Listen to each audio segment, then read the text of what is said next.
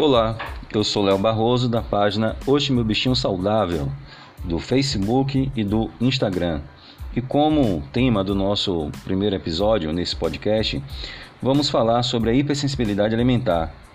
A importância é muito grande porque a hipersensibilidade alimentar é a terceira dermatopatia alérgica mais frequente na clínica veterinária. O diagnóstico diferencial é feito com a dermatite alérgica a picada de ectoparasitas e dermatite atópica. Trata-se de dermatopatia de natureza imunológica que acomete cães e gatos, provocada pela exposição a um alérgeno alimentar que na maioria das vezes é uma proteína. Representada clinicamente por prurido perine que inicia-se em qualquer idade. Não há predileção racial, por gênero ou etária. A confirmação diagnóstica se dá pela resposta clínica frente a uma dieta de eliminação, com subsequente piora após a reexposição provocativa.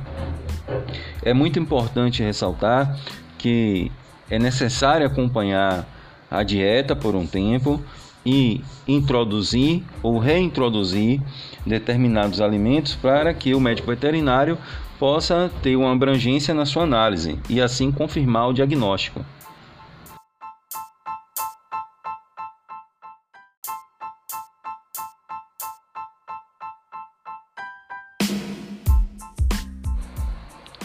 As lesões dermatológicas estão relacionadas àquelas autotraumáticas, inicialmente representadas por eritema, eh, escoriações, rarefação pilosa e alopécia.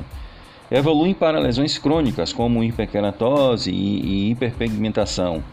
E, finalmente, podem sofrer infecções secundárias, observando assim a formação de pápulas, pústulas e colarinhos epidérmicos. O diagnóstico definitivo é concluído pela dieta de eliminação, seguida pela reintrodução da dieta original, o que a gente chamou de exposição provocativa. Quando os sintomas desaparecem com a dieta de eliminação e reaparecem com a dieta original, o diagnóstico é confirmado. Agora, na dieta de eliminação, deve ser feita é, observando e utilizando principalmente uma fonte de proteína que nunca tenha sido ingerida pelo animal, ele precisa ser exposto a uma nova proteína. A identificação do que é verdadeiramente uma nova proteína para qualquer indivíduo é totalmente dependente da precisão e extensão da história dietética, daquilo que o animal se alimenta, né? vem se alimentando, para que a gente possa observar o que, é que está ocorrendo com ele.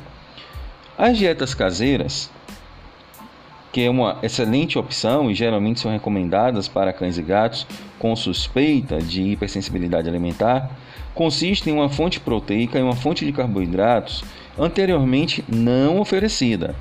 Entre as opções alimentares recomendadas, a gente pode ter o cordeiro, o peixe, o coelho, o tofu, lula, avestruz, jacaré e por aí vai. Então a opção é muito grande para que a gente possa é, administrar uma nova dieta.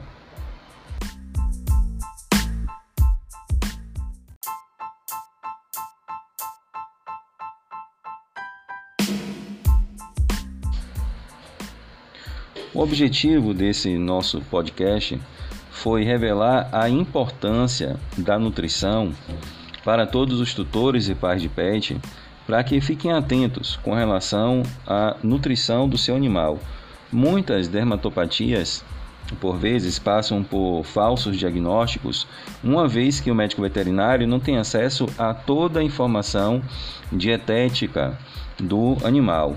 É muito importante que todos os pais de pet, todos os tutores responsáveis compreendam a importância do processo nutricional e de como esse processo nutricional está totalmente atrelado à saúde do seu filho pet. Então, no podcast de hoje falamos sobre hipersensibilidade alimentar e eu sou Léo Barroso da página Oxe Meu Bichinho Saudável do Facebook e do Instagram. Se gostaram desse podcast e querem interagir conosco, pode mandar uma mensagem que nós vamos ter total prazer em respondê-los.